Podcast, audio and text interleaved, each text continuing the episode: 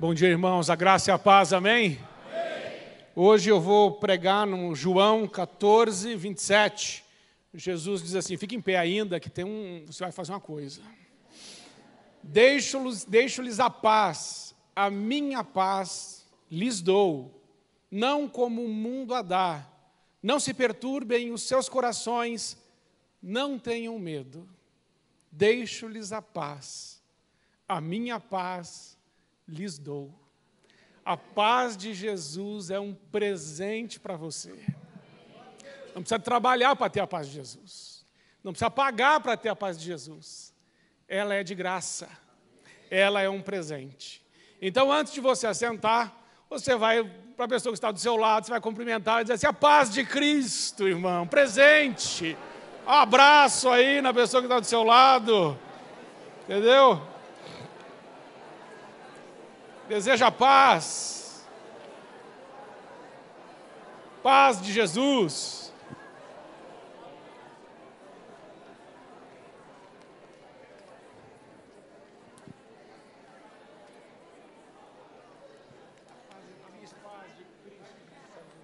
Pode se assentar. Amém. Obrigado. Amém. Amém. Amém. Amados irmãos, a paz é um presente de Deus, eu tenho meditado nisso e pedido a graça de Deus de receber esse presente. Receber esse presente.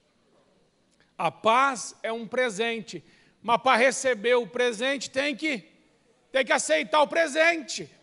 Às vezes Jesus está ali querendo dar um presente para você, diz: Eu vim aqui te dar um presente. Aí você fala assim: Volta amanhã, não estou em casa mas eu queria te dar um presente. Digo, mas deixa lá na caixinha dos presentes. Quando você vai na festa de aniversário, às vezes tem assim, você não consegue nem dar o presente para a pessoa. Eles fazem uma caixa.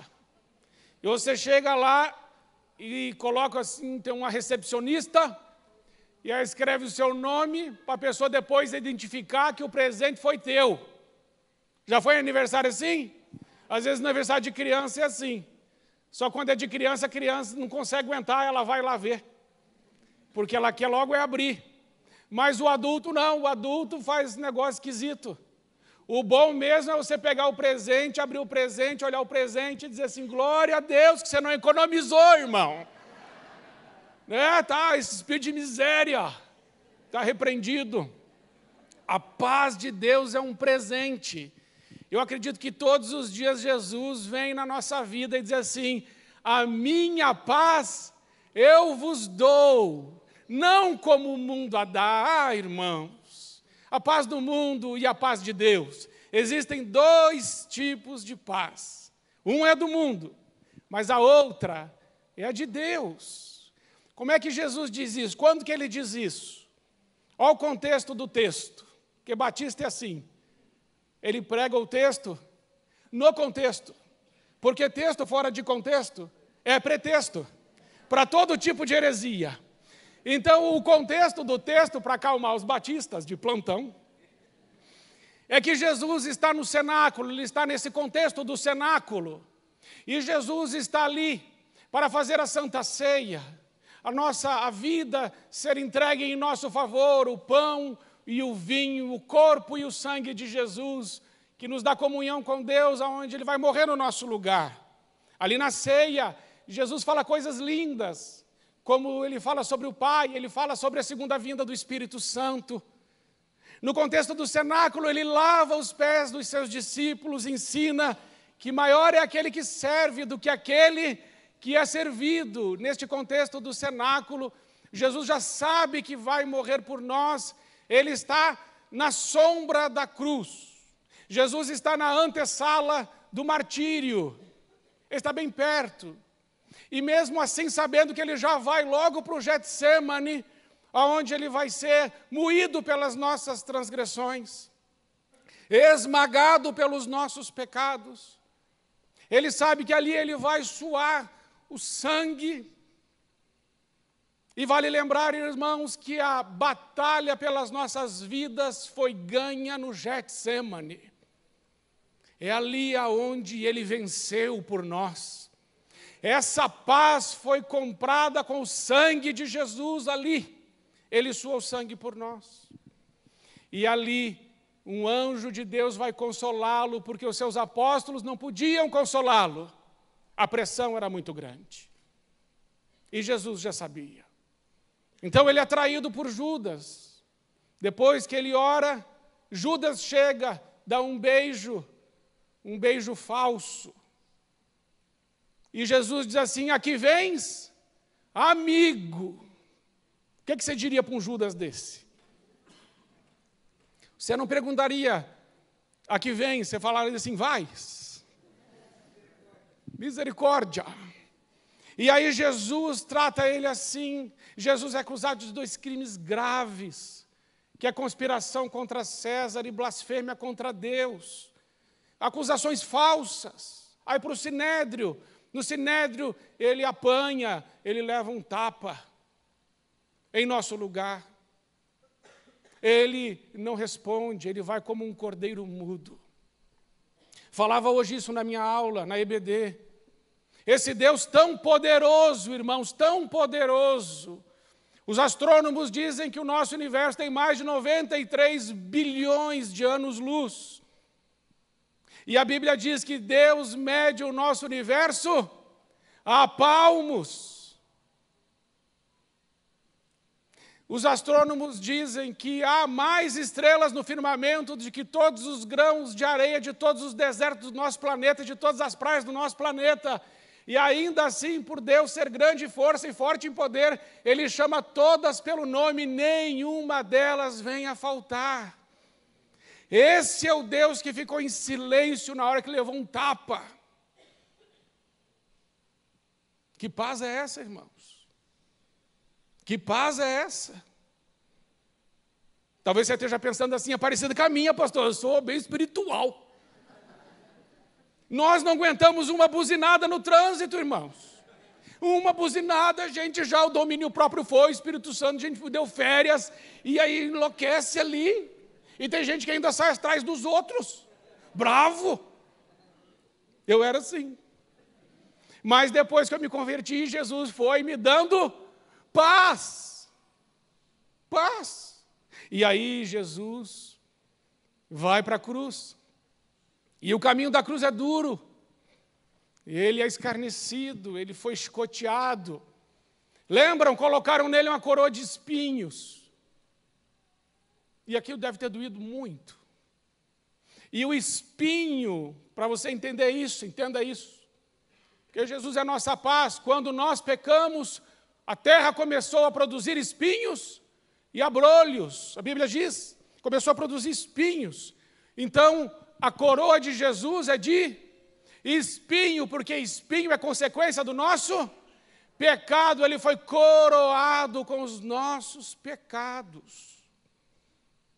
Foi moído pelas nossas transgressões, ficou suspenso na cruz seis longas horas, agonizando pelos nossos pecados. Quando Jesus diz: A minha paz eu vos dou, voltando agora para aquele versículo, é este o contexto. Jesus tem diante dele todo esse sofrimento.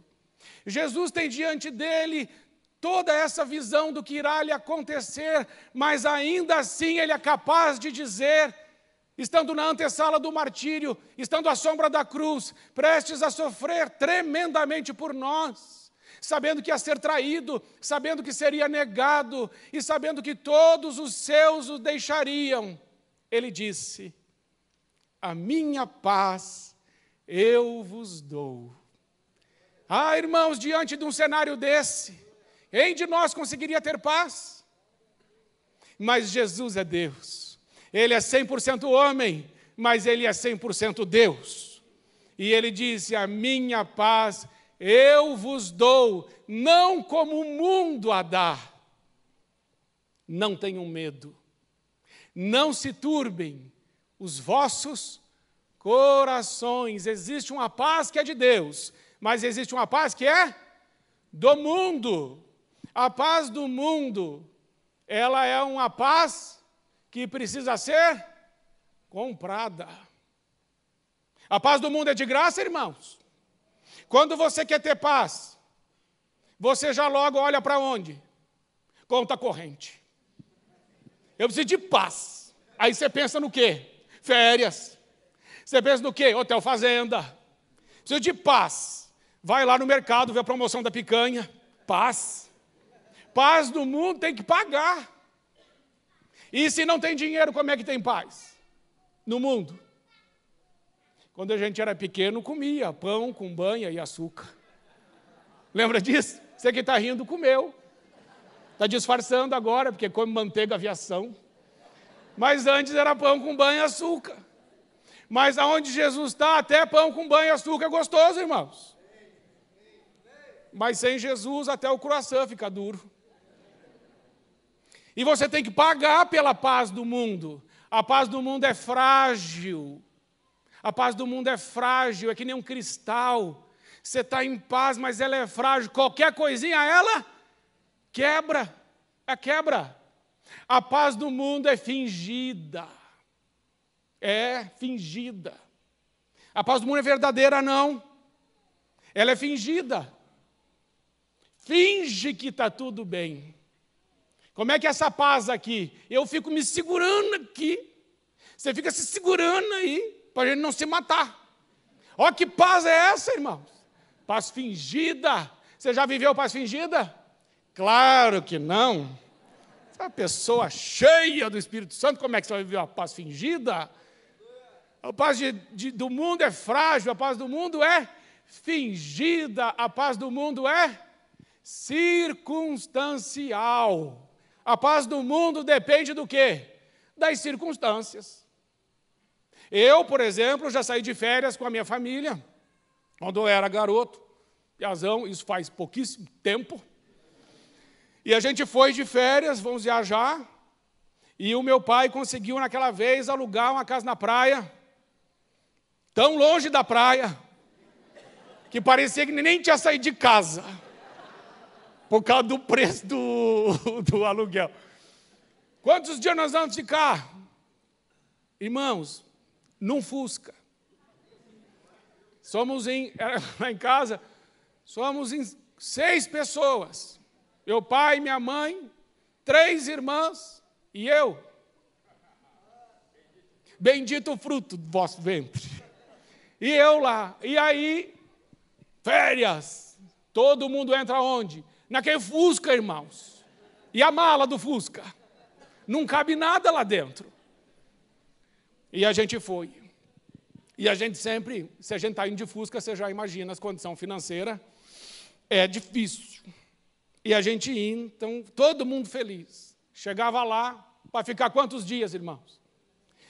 Três dias, irmãos. Três dias. Chegava lá, ficava vermelho igual um camarão.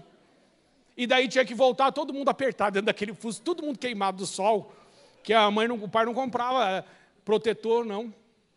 Que isso aí é coisa de frescura. Entendeu? Ele falava assim: depois da quarta vez que você descasca, fica bom. Paz, irmãos. A paz do mundo não dura. Você está rindo porque na sua infância os seus pais fizeram esse castigo com você também. Aí uma vez nós ficamos Olha o milagre que Deus fez. Nós fizemos, meu pai, o estofaria, fez serviço para um homem. E esse homem tinha uma casa na praia. E a casa do homem é perto do mar. E para nós isso, meu Deus, vamos escutar o barulho do mar. Fomos. Quantos dias conseguimos? 30 dias. Choveu os 30 dias, irmão. Não aplaude não, miserável. 30 dias de chuva. A paz do mundo não funciona. Nós ficamos quase todo mundo depressivo dentro daquela casa. Porque daí a alegria era estar fora. Agora tinha que estar dentro. Comendo o quê? As coisas mais baratas, porque na praia é tudo caro. E dele comer bolinho de arroz. Entendeu? A paz do mundo é circunstancial. A gente achou que aqueles 30 dias ia ser uma bênção. Aí a gente voltou, fez um sol, fez sol o ano inteiro depois na praia. A gente perguntou para Deus, o senhor deve estar querendo tratar alguma coisa na nossa vida. Então a paz do mundo é frágil, a paz do mundo é fingida, a paz do mundo é circunstancial, a paz do mundo é efêmera, a paz do mundo passa bem rapidinho. É bem rapidinho. Ela dura até que alguma coisa aconteça. A paz do mundo dura até que um fato novo surja. A paz do mundo dura enquanto tudo vai bem. Acontece alguma coisa, a paz vai embora. Você já deve ter acontecido isso com você, de você estar bem, você está feliz, você está tudo bem. De repente você recebe uma ligação. E aquela ligação não é boa. Você estava em paz. Mas agora essa ligação levou embora a sua paz. É porque era uma paz que não é de Deus, é a paz do mundo. É a paz do mundo que vai embora com a notícia ruim. A paz de Deus não. A paz de Deus, ela é ultra circunstancial, ela fica apesar das circunstâncias. Então tem a paz de Deus, mas tem a paz do mundo. E a paz do mundo é assim, fingida, frágil, circunstancial, efêmera. A paz do mundo custa caro, tem que pagar. Mas Jesus diz para nós: Eu vos dou a minha paz. Ah, irmãos, a paz de Deus não está nos remédios. Tem muita gente que não consegue dormir à noite, e aí precisa tomar o quê? É remédio para dormir, remédio para ter paz. A paz não está nos remédios. A paz de Deus não está no fundo de uma garrafa. Tem muita gente por aí que está bebendo para ter um momento de paz. A paz de Deus não se encontra no fundo de uma garrafa. No fundo de uma garrafa tem vício, no fundo de uma garrafa tem depressão, no fundo de uma garrafa tem dor de cabeça, no fundo de uma garrafa tem assassinato, adultério, homicídio. No fundo de uma garrafa tem só destruição, dor. A paz de Deus não está nos remédios, a paz de Deus não está no fundo de uma garrafa. A paz de Deus não está nas drogas. Quantas pessoas hoje andam se drogando para se alienar? Quantas pessoas hoje estão usando drogas para fugir da realidade, porque não aguentam, porque não têm paz? Mas a paz de Deus não está nas drogas. A paz de Deus também não está nas conquistas, num grande projeto, algo que você conquistou, algo que você fez, e você fala assim: olha que coisa maravilhosa. Não, Salomão já mostrou para nós que grandes conquistas não trazem paz nem felicidade ao coração do homem. A paz de Deus também não está em ter muitas relações sexuais, como alguns homens têm por aí com as mulheres. Salomão teve mil 300 concubinas, 700 esposas. Mil. 700 sogras também. Acho que foi por isso que ele. Isso é nota de rodapé. A paz de Deus não está nessas coisas, irmãos. A paz de Deus, ela fica com gente, apesar da tempestade. Na tempestade, a paz de Deus, ela está. Na tormenta, a paz de Deus, ela fica. Quando estamos enfermos, a paz de Deus é o nosso alívio. Na noite escura, a paz de Deus nos ilumina. A paz de Deus não é um lugar, a paz de Deus não é um remédio, a paz de Deus não é um estado de espírito, a paz de Deus não pode ser comprada, a paz de Deus não é um conceito. A paz de Deus é uma pessoa, a paz de Deus é Jesus Cristo, nosso Senhor. Isso pode aplaudir Jesus. A paz de Deus é Jesus. Não tem, irmãos, como a gente ter paz sem Jesus. Jesus, ele é a nossa paz. Jesus é maravilhoso. Ele é a nossa paz. Então, quem tem Jesus, terá a paz. A minha paz eu vos dou. Jesus morreu por nós. Então veja, paz de Deus. Dito isso, irmãos, tem três pontos. Para eu ter a paz de Deus, eu preciso primeiro ter paz com Deus. E tendo paz com Deus, eu vou ter paz com o outro. E tendo paz com o outro, terei paz comigo mesmo. Então, quando eu tenho a paz de Deus, é porque eu tenho paz com Deus, tenho paz com o outro e estou em paz comigo mesmo. Precisamos ter a paz nessas três dimensões. Existem três dimensões da paz aqui: paz com Deus, paz com o outro, paz comigo mesmo. Deus quer te dar essa paz, a paz com Deus. A paz com Deus, ela veio por intermédio de Jesus. Ele disse: Eu sou o caminho, a verdade e a vida, e ninguém vem ao Pai senão por mim. Jesus veio para morrer por nós, porque ele amou, Deus amou o mundo de tal maneira que enviou o seu Filho, Jesus Cristo, nosso Senhor, para que todo aquele que nele crer não pereça, mas tenha a vida eterna. Irmãos, paz com Deus. Nós temos que ter uma aliança com Jesus. Sabe, aqui no mundo, Jesus disse: No mundo tereis aflições, mas tem de bom ânimo. Eu venci o mundo. O mundo não é seu lugar. Eu sabia disso. Hebreus capítulo 13 diz que a nossa pátria é celestial. A Bíblia diz que nós somos peregrinos, viajantes, forasteiros. Nosso lugar não é esse. Não sei se você já viajou de férias.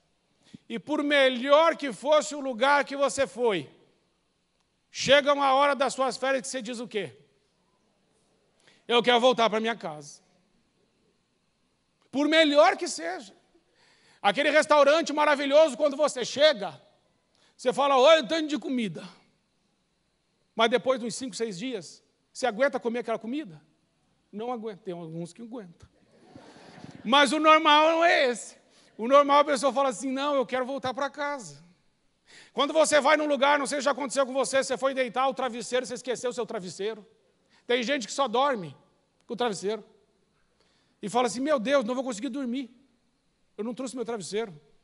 Eu era assim antes. Depois, eu fui curado. Eu fui tão curado nessa área, irmãos, que quando eu vou pregar fora e vou dormir num hotel, eu estou levando na média de para começar a roncar dois minutos. Fora da minha casa, da minha cama, do meu travesseiro. Olha como Deus é bom. É paz de Deus, irmãos. Coitado do vizinho, que fica em luta a noite inteira. Mas eu fico em paz. Por causa do ronco. A paz de Deus, você não é daqui. Quando você viaja, por melhor que seja o lugar, aquele lugar pode ser bom no início, pode até te oferecer algum conforto no início mas não é o seu lugar, você quer voltar para casa. Eu preciso te dizer: sua casa não é aqui, sua morada não é aqui. João capítulo 14, Jesus disse assim: Eu vou voltar para o Pai e eu vou preparar um lugar para vocês, porque na casa do meu Pai tem muitas moradas e eu vou preparar um lugar para você. O que Jesus está falando é assim: seu lugar não é esse, o seu lugar é comigo é morando comigo, é na minha casa, eu já estou preparando um lugar para você. Eu quero que você saiba que o dia que você fechar os olhos para esta terra, para esta vida, e abrir os olhos para a eternidade, você já tem um lugar separado por Jesus Cristo para você viver eternamente. Isso nos dá paz, irmão. Eu também aplaudi quando eu estava pregando para mim. Que eu falei, Senhor, que bom, que bom. Irmãos, que bom. E sabe quem mais deseja o céu? Muitas vezes é o pobre. Porque o pobre, como diz o pastor Abelardo, o pobre, ele lida mais com os pobres do que a gente. Ele fala assim: o pobre, os olhos dele estão na glória. Ele tem casa? Muitas vezes não tem. Ele não tem recursos. E esse mundo é interessante para ele. Ele sofre aflições, perseguições, preconceito, rótulos. Ele não tem alternativas. A hora que ele ouve o Evangelho e diz que Deus tem uma morada para ele, que é a morada celestial, aonde nós vamos ficar com Deus, onde nós vamos fartar com Deus para sempre. O que o pobre diz, eu quero este lugar. E nós precisamos ter esse espírito como deles nesse sentido. Por melhor que seja isso aqui, irmãos. Isso aqui tudo irá passar. A nossa pátria não é essa. E essa paz que Jesus te dá é para que você seja canal da paz de Deus também. Lembra naquela tempestade? Jesus se levantou e disse: Cala-te, vento, aquieta-te, mar, e fez grande paz. Eu acredito que você pode se levantar dentro da sua casa, na sua família, cheio do Espírito Santo e dizer lá na sua casa: Aquieta-te, vento, cala-te, mar. Em nome de Jesus, faça-se paz na minha casa.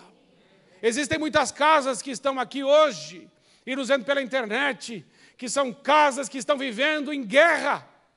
Pais contra filhos, filhos contra os pais, irmãos contra irmãos. Casas divididas, e a Bíblia diz que uma casa dividida não prevalecerá, irmãos, vai sucumbir, vai cair. Mas eu me lembro de Pedro. Quando é que Pedro perdeu a paz, irmãos? Quando é que a gente perde a paz muitas vezes? O pecado, irmãos, o pecado é o maior mal, porque o pecado nos priva do maior bem. O pecado é o maligníssimo. O pecado é pior que o câncer. O pecado é pior que a AIDS. O pecado é pior que o álcool. O pecado é pior do que a pior doença. Porque nenhuma doença, nem a lepra, nem qualquer doença pode separar o homem de Deus, mas o pecado separa e mata eternamente. O pecado não é maligno, o pecado é maligníssimo. O que nos rouba a paz é o pecado. Porque o pecado faz separação entre nós e o nosso Deus. Isaías 59 diz: 59, versículo 2 diz isso. Os vossos pecados fazem separação entre vós e o vosso Deus. Romanos 6, 23 diz: o salário do pecado é a morte, mas o dom gratuito de Deus é a vida eterna que está em Cristo Jesus, o nosso Senhor. Mas o pecado nos separa. Como ter de volta a alegria, então? Como ter de volta a paz, então? 1 João 1,9, irmãos. Se confessarmos os nossos pecados, Deus é fiel e justo para nos perdoar os pecados e nos purificar de toda. Agora veja o Salmo 32. Olha o que Davi ensina aqui. Que coisa tremenda. Como se falou no meu coração. Salmo 32, do versículo 1 ao 5, diz assim: Como é feliz, como é feliz, aquele que tem suas transgressões perdoadas e os seus pecados apagados. Como é feliz aquele que tem as suas transgressões perdoadas e os seus pecados apagados. Como é feliz aquele a quem o Senhor não atribui culpa e em quem não há hipocrisia. Enquanto eu escondia os meus pecados, o meu corpo definhava de tanto gemer. Pecado escondido mata a gente. Pecado escondido dá câncer. Pecado escondido traz depressão. Pecado escondido traz frustração. Morrem os sonhos e você desiste de você mesmo. Pecado escondido, diz Davi, definha a alma. Pois de dia e de noite a tua mão pesava sobre mim, e a minha força foi se esgotando como um tempo de seca. A força foi se esgotando. Às vezes você fala assim: eu estou sem força. Talvez tenha alguma coisa na sua vida que você precisa confessar. Irmão, será que, será que o Espírito Santo pode colocar um carimbo assim, no seu coração, assim, pá, do céu? Pode. Será que o Espírito Santo pode pegar os, nos seus olhos, colocar um carimbo assim, ó, santo? Pá! Será que o Espírito Santo pode olhar suas mãos e dizer assim, ou carimbar, mãos santas? Será que o Espírito Santo pode carimbar os nossos pés e dizer assim: esse aí, essa aí anda nos retos e santos caminhos do Senhor? Porque onde o Espírito Santo não pode selar a nossa vida, Nós precisamos alinhar de novo com Deus. Precisamos ser sinceros com Deus que temos falhado, irmãos, que temos pecado, e o pecado está nos definhando, o pecado está nos enfraquecendo, o pecado está nos matando, e ele está roubando a nossa paz. Mas se confessarmos os nossos pecados, Deus é fiel e justo, irmãos. Ele nos perdoa os pecados, ele nos purifica das injustiças. Mas olha, no finalzinho daquele versículo, versículo 5, ele diz assim: Então reconheci diante de ti o meu pecado e não encobri as minhas culpas. Eu disse: Confessarei as minhas transgressões ao Senhor, e tu perdoaste a culpa do meu pecado. E lá no versículo 11 ele diz assim: Alegrem-se no Senhor e exultem vocês que são justos, cantem de alegria, todos vocês que são retos de coração. O perdão traz alegria, o perdão traz paz. Quando Deus nos perdoa, ficamos alegres de novo. Porque o diabo quer que você não fale. O diabo gosta de segredo. Então, se alguém for falar para você assim, Vou contar um segredo. Você fala assim: pode parar. Não quero segredo. Existem segredos de família, não existem? Alguém faz alguma coisa e todo mundo fala assim: Pá com isso. Jesus diz publicamente: aquele que não tem pecado, atire a primeira pedra. Ele começou a escrever no chão. Provavelmente escreveu o nome de cada um deles lá. Ele escreveu o nome de um, pecadinho embaixo, o vazou. O nome do outro vazou. O nome do outro vazou. Foi saindo tudo. Os santão de plantão. Foi saindo tudo. E Jesus olhou, ficou só ele e a mulher. Disse, tem alguém aqui te acusando? Falou, não tem. Ele falou, pois é, o único que podia te acusar sou eu. Mas eu também não vou te acusar. Vai e não peques mais. Como é que você acha que aquela mulher saiu da presença de Jesus? Hoje você vai sair da presença de Jesus limpo, lavado pelo sangue dele. Satanás não vai ter uma acusação contra você. Porque Satanás só tem acusação para fazer contra a gente, contra aquilo que nós não colocamos na cruz, nós não falamos para Jesus. E Jesus quer que a gente confesse. Porque o Espírito Santo, ele nos convence do que, irmãos? É do pecado. Qual é a missão do Espírito Santo? Também é convencer de quê? De pecado, isso quase ninguém fala, todo mundo só quer falar dos dons, ficar pulando igual uma pipoca, e isso está muito bom. Tem que pular igual um cabrito, cheio do Espírito Santo. Não tenho nada contra isso. Eu sou a favor disso. Mas você está pulando com que coração? A igreja de Corinto falava em línguas e movia nos dons de uma forma tremenda. Mas depois que Paulo mandou aquela carta para eles, 40 anos a igreja acabou. A igreja fechou. Pensam na igreja que movia nos dons. Fechou. Porque eles comiam o pão e ficavam embriagados com a ceia, mas moviam nos dons.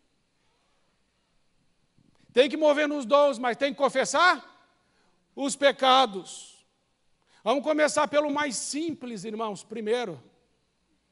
O mais simples é vida reta com Deus, confissão de pecados, purificação de injustiça, quebrantamento diante do Senhor.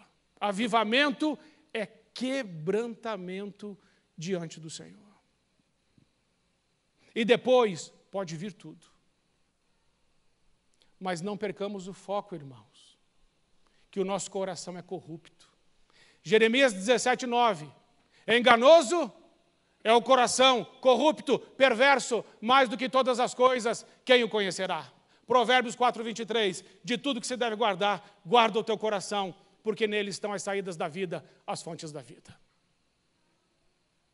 Talvez os homens que mais fizeram coisas impressionantes para Deus foram os cristãos galileus, como contei esses dias, no ano de 165, de 160 e de 250 depois de Cristo. Aqueles cristãos galileus que entraram na cidade de Roma, quando estava acontecendo aquela epidemia de, sario, de varampo, sarampo e de vario, minha cabeça é muito, muito. quando estava acontecendo aquela epidemia de sarampo e de varíola. Estava morrendo 5 mil pessoas por dia no auge da epidemia. Os líderes religiosos do Roma, ó, bora. Os endinheirados, bora. Os políticos, embora. E lá morrendo no meio daquela epidemia, quem ficou? Povão. E no meio daquela epidemia das duas, da de 160 e da 250, morrendo 5 mil pessoas por dia só na cidade de Roma, só na cidade, sem contar os arredores. Os cristãos galileus, irmãos, sob a liderança do bispo Dionísio e do bispo Cipriano, eles entraram em Roma e cuidar, começaram a cuidar daquelas famílias. E os melhores, diz esses bispos, os melhores dos nossos, e ele começou falando dos diáconos, os melhores. Amém, irmão? Acabar com essa cultura contra o diácono. O diácono é bênção. Os diáconos e os líderes da igreja foram os primeiros a, a morrerem, eles assim, os melhores dos nossos morrerem. Sabe quantos milagres aconteceram naqueles anos de, 200, de 160 e 250? Nenhum. Eles não oraram pelas pessoas, as pessoas foram curadas do sarampo e da varíola. Sabe como é que elas foram curadas? através da morte de muitos deles. Ah, irmãos, aí sim, isso é essência. Se Deus fizer, Ele é Deus, mas se eu tiver que morrer para cuidar dessa família, então eu vou morrer, mas eles vão ver que Jesus existe. Esse era o espírito daquela época. E é muito interessante observar que a geração de 160 fez um trabalho tão bem feito com os seus filhos, que no ano de 250 a resposta foi a mesma. Eles cuidaram daquelas pessoas. Na outra epidemia, como cuidaram na de 160, cuidaram 90 anos depois de forma igual. Significa que o caráter de Cristo estava sendo impresso de pai para filho e de geração em geração, e isso sim também é um alinhamento com o coração de Deus. Que a paz de Deus não pare em você. Que a paz de Deus passe, seja ensinada também a viver pelos filhos, pelos seus netos, para que mesmo depois que você esteja morto, a história possa escrever que da sua linhagem Deus pôde usar para transformar alguma coisa que Ele quis no mundo. Amém, irmãos? Então, primeiro ponto, paz com Deus. Segundo ponto, paz qual o próximo? Ih. Romanos 12, 18. Se possível. É, irmãos, até o apóstolo Paulo. Se possível, quanto depender de vós, tem de paz com todos os homens. Irmãos, até ele falou. Se possível, mas eu quero dizer para você uma coisa: é possível. É possível, da sua parte é possível. Da sua parte é possível. Jesus ensina: abençoe quem te amaldiçoa, faz o bem quem te faz mal, ore por quem te persegue. E se você lembrar de alguém que tem alguma coisa contra você, quando você vem oferecer uma oferta, Jesus ensina: deixa a sua oferta no altar. Primeiro vai e se reconcilia com teu irmão, depois vem e me oferta. Um critério para adoração é esse. Adorar a Deus tem critérios, e um critério é esse: não vem adorar a Deus com problema com os outros. Isso é Jesus que está falando. Veio me oferecer uma oferta, mas lembrou. Pastor, lembrei. Lembrei que tem uma pessoa que eu não estou bem com ela. Eu lembrei que tem uma pessoa, eu estou triste. Sabe com quem isso aconteceu? Isso aconteceu com Pedro.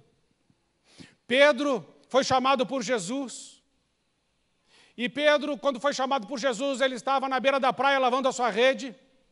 Jesus chega, prega a palavra, o coração de Pedro se enche de fé. Jesus escolhe o barco dele, entra no barco dele, prega do barco dele.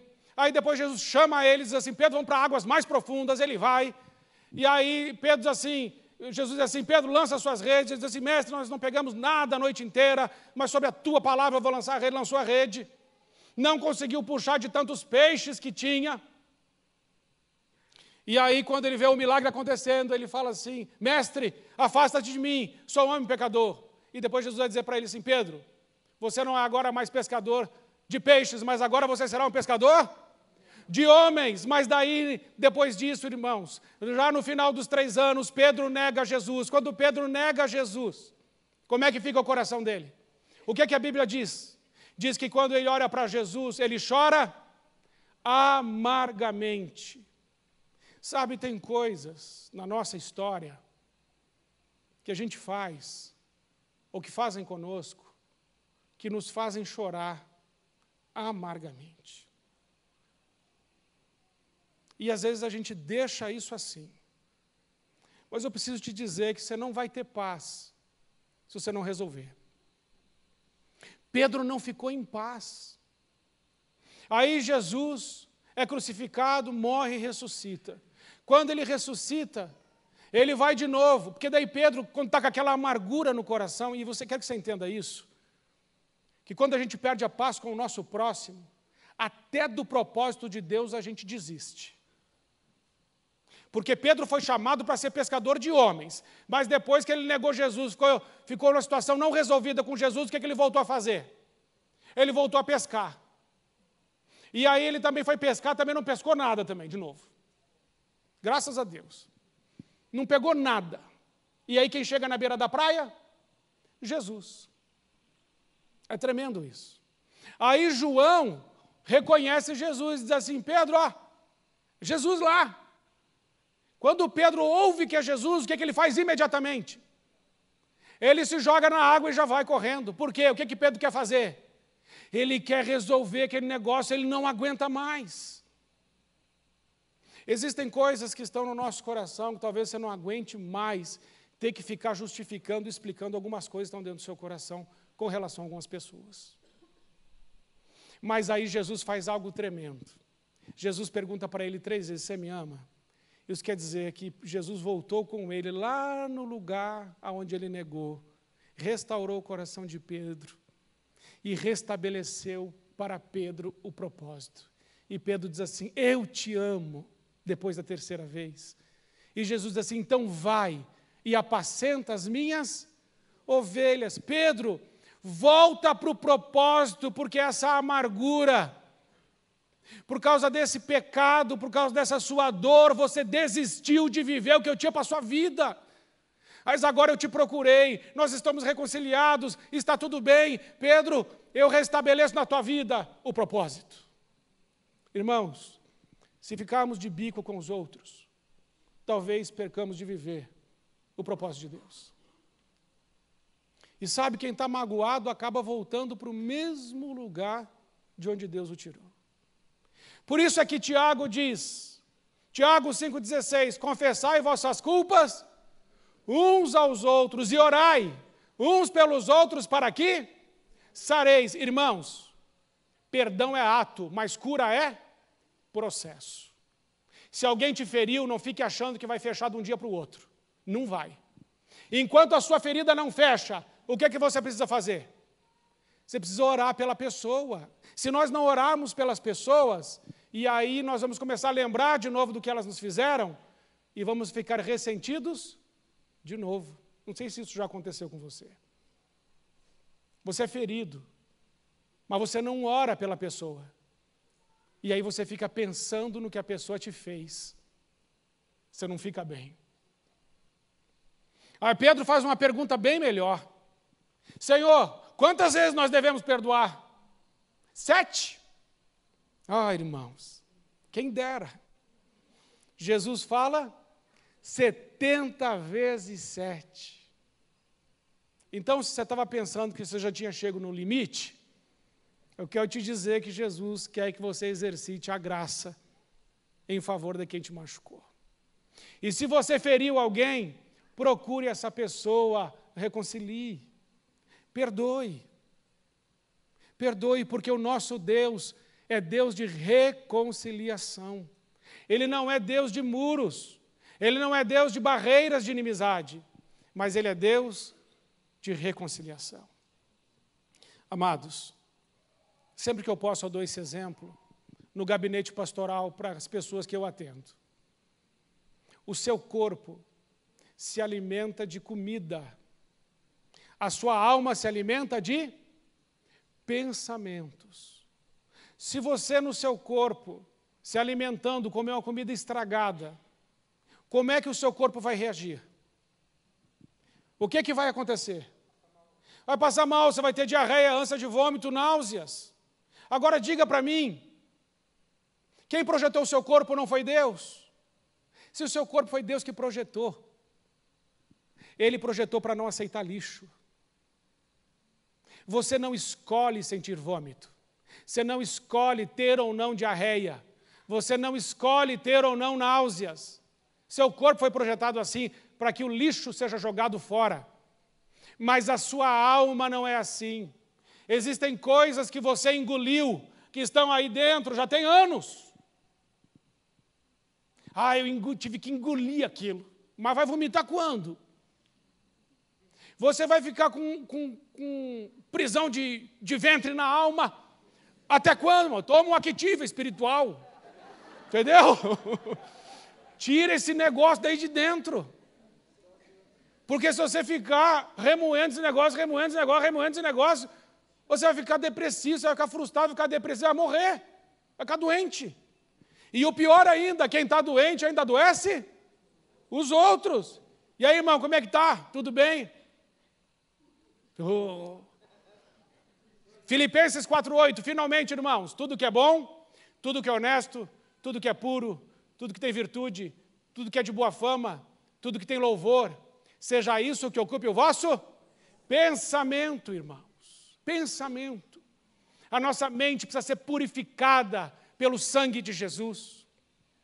É bem verdade que Hebreus 9,14 diz que o sangue de Jesus purifica a nossa consciência de todas as obras mortas. Hoje você precisa dizer para Jesus: Senhor, purifica a minha consciência. Eu quero ter paz com todos, com todos. Ajuda-me, Senhor. Ajuda-me, Senhor. A coisa mais ruim que tem é desviar de gente. A coisa mais ruim que tem é quando você olha uma pessoa, daí você não consegue olhar no olho porque tem um problema ali. Como isso é ruim, irmãos. Não precisa ser assim. Se você tem paz com Deus, você, em nome de Jesus, terá paz com o seu próximo. Amém? Terceiro, paz consigo mesmo. A Bíblia diz em Filipenses 4, de 6 a 8: Não estejais inquietos por coisa alguma, antes as vossas petições sejam em tudo conhecidas diante de Deus, pela oração, súplicas, com ação de graças. E a paz de Deus, que excede todo entendimento, guardará os vossos corações e os vossos pensamentos em Jesus Cristo.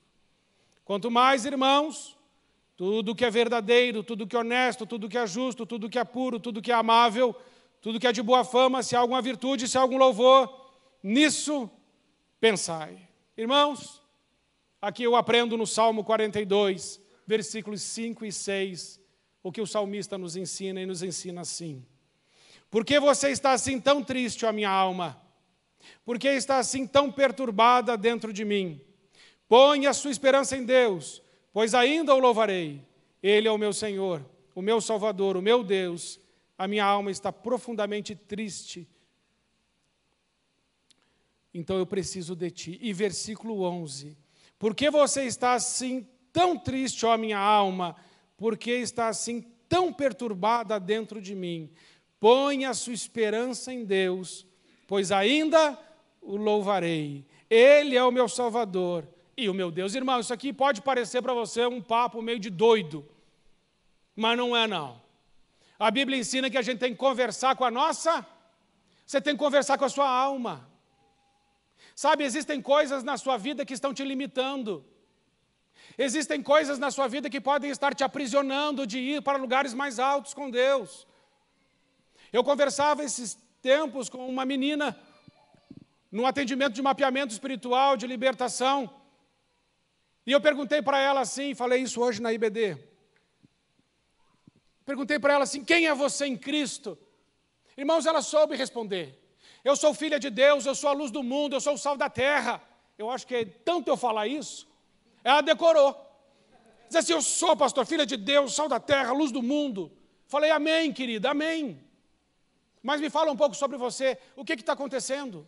O que está acontecendo, pastor, são essas coisas E aí eu olhei no mapeamento dela e vi que a mãe dela tinha escrito, que ela escreveu sobre a mãe dela, a mãe dela diz assim: Você é uma fraca. E aí ela disse assim: Eu tenho me sentido tão fraca. Não adianta termos a informação que somos filhos de Deus somente.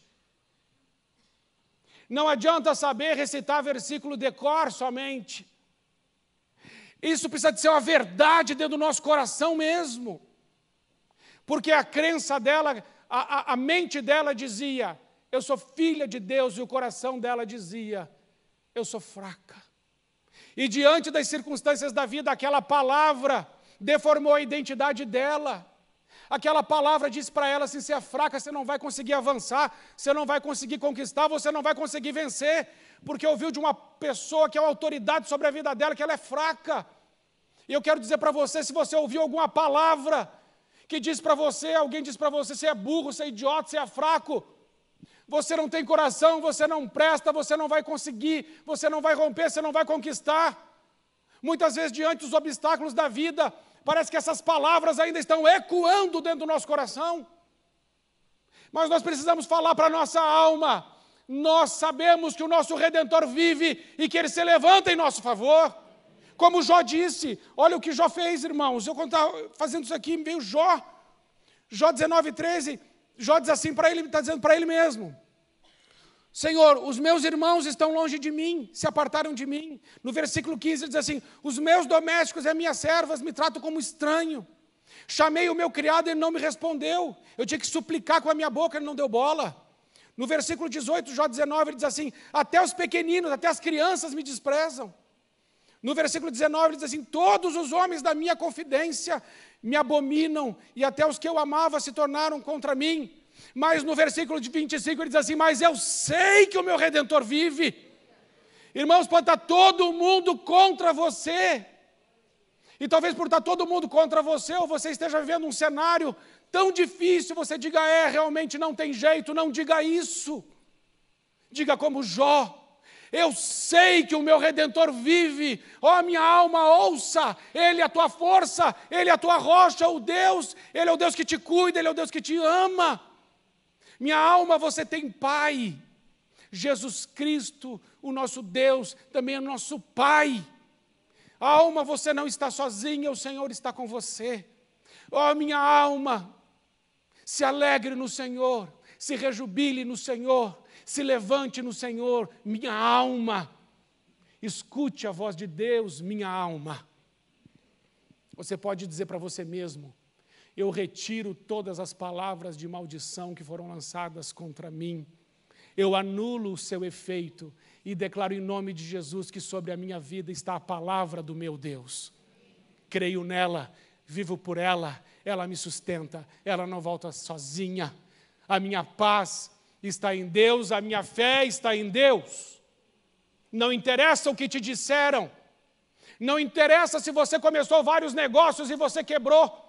E aí você diz assim: eu sou uma pessoa que não dá certo, eu sou um homem frustrado. Não, você não é. Você é filho de Deus e Deus pode usar a sua vida poderosamente. Amém, irmãos? Amém. Irmãos, isso é muito sério. A gente não tem paz com a gente mesmo se a gente não cruzar aquilo que foi dito pelas pessoas com aquilo que foi dito pelo Altíssimo entre a palavra dos homens e a palavra de Deus, fique com a palavra de Deus. O que ele disse sobre você é a mais absoluta verdade. Não confie em você mesmo, nem nos seus sentimentos. Confie em Deus. O Salmo 40 diz assim: Espera em Deus, porque eu ainda o louvarei. Amém? Então, Vou fazer o apelo. E neste apelo tem algumas coisas que eu gostaria que vocês colocassem diante de Deus, como eu também tenho colocado. Primeira coisa, você tem a paz de Deus? Você tem uma paz que excede todo o entendimento, guardando a tua mente e o teu coração? Porque se você não tem, Jesus está aqui dizendo assim: Eu vos dou a minha. Se você não tem a paz de Deus, é só você deixar o seu lugar e vir buscá-la. Porque quem te dá paz não é homem, quem te dá paz é Deus. Segunda coisa, você está em paz com Deus? Existe algum pecado que você precisa confessar? Existe alguma injustiça que precisa ser purificada? Se existe, hoje é dia de você buscar o altar de Deus, confessar os seus pecados e pedir purificação nas injustiças que você sofreu. Segundo, paz com os outros. Está tudo bem entre você e os outros? Ou existem algumas coisas que você precisa falar com Deus para ter força para resolver situações que ainda estão em aberto? Terceiro, você está em paz consigo mesmo? Porque se você não estiver, Jesus está aqui e ele pode pôr em ordem o teu mundo interior. Amém? Seja pela razão que for, deixe o seu lugar e venha orar. Temos um tempo para isso. Enquanto isso, o louvor vai tocar e é o seu momento com Deus agora no culto. A igreja pode ficar em pé e os irmãos que quiserem, deixem os seus lugares. Vamos orar juntos. Em nome de Jesus.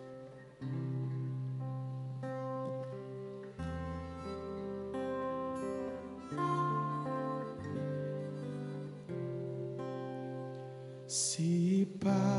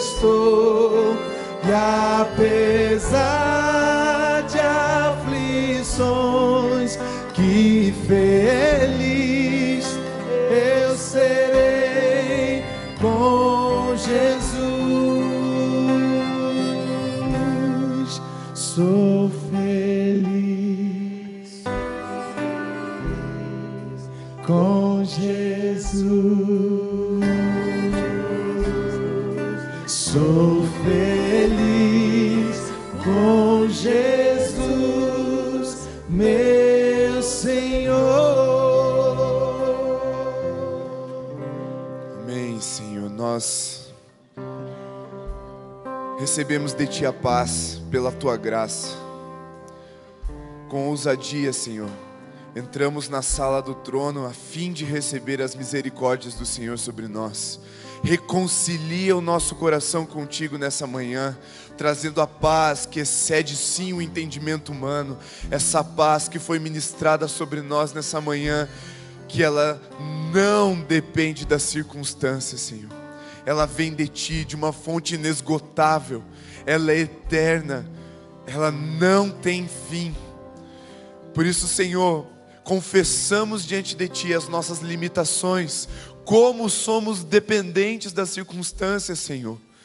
Mas pedimos que o Senhor nos leve a, um, a uma vida diferente, uma vida onde a paz reina em nossos lares, a paz reina em nosso coração, a paz do Senhor reina em nossa mente, para que essa paz seja completa plena conosco, com os outros e também com o Senhor.